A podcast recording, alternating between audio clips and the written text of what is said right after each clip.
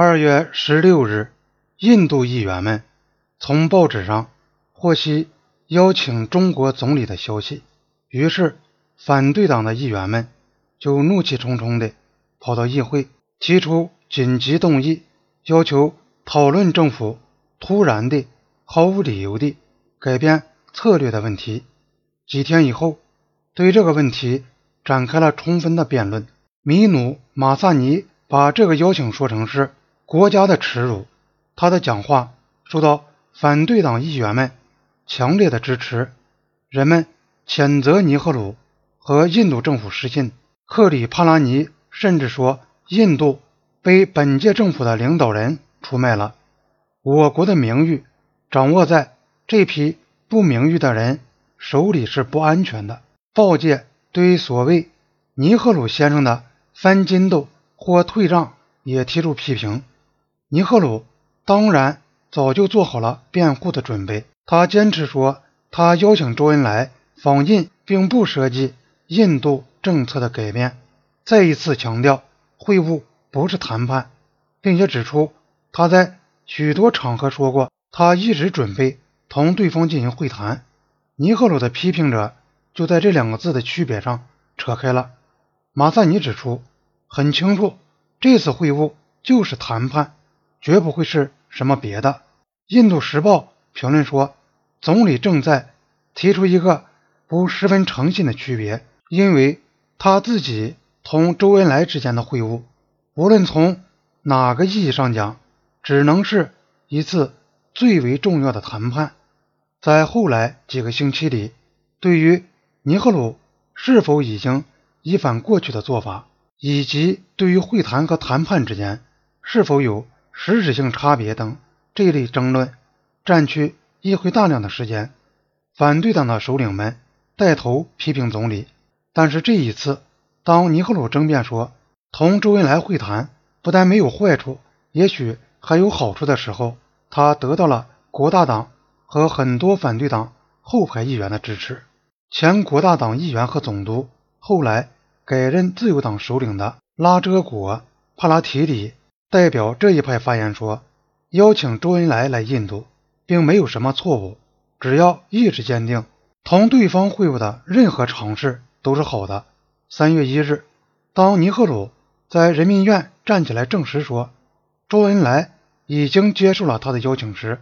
国大党议员发出了欢呼。周恩来接受了邀请，并表示深切的感谢。双方在进一步通信中商定，他将于四月十九日访印，并停留七天。其实，如果只停留两天，印度政府也许会更为高兴一些。访问日期商定后，那些怀疑尼赫鲁有意利用这次会晤同中国妥协的政界人士。开始集中全力地阻止他这样做。各反对党派宣布将在周恩来访问的同一时间组织不投降州，计划在新德里和其他城市举行示威游行，而且还议论如何给中国代表团制造一种使人待不下去的气氛。尼赫鲁和他的同僚总算说服了反对党首领们，在周恩来访问新德里期间。不搞游行示威，双方取得了彼此满意的妥协。反对党同意不投扬州搞到周恩来来访的前一天为止。作为交换，印度政府答应不为周恩来举办例行的群众欢迎集会。非共产党反对党领导人在一封致尼赫鲁总理的信件中，自称代表了公众的情绪，再次申述。他们的观点说，在中国人撤出侵略之前，不应该进行会谈，并且敦促不得削弱边界，不得做任何被认为放弃印度领土的事情。人民同盟在周恩来到达前两天，对这一点叫得更凶。他们纠合几千人以摩托车队为先导，到总理官邸示威。游行队伍挥动着密密麻麻的标语牌和橘红色的旗帜，上面写着“侵略者滚出印度去，绝不放弃印度领土，打倒中国帝国主义，以及诸如此类的字句。人群拥到大门口，被大批警察挡住，只让他们的一个头目到里面去递交了一份备忘录。备忘录要求尼赫鲁亲自做出保证，不放弃我们对于印度任何部分领土的要求，不管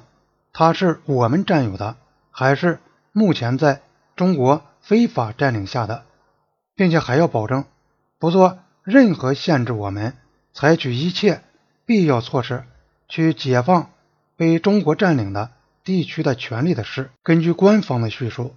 在尼赫鲁同人民同盟代表的对话中，印度总理只是告诉对方说，除了他在议会里讲过的话以外，没有别的可讲。但是，人民同盟的头目同印度总理交谈后回来时，叫激动的人群安静下来，然后宣布说，尼赫鲁已经答应，印度绝不会让给中国一寸土地。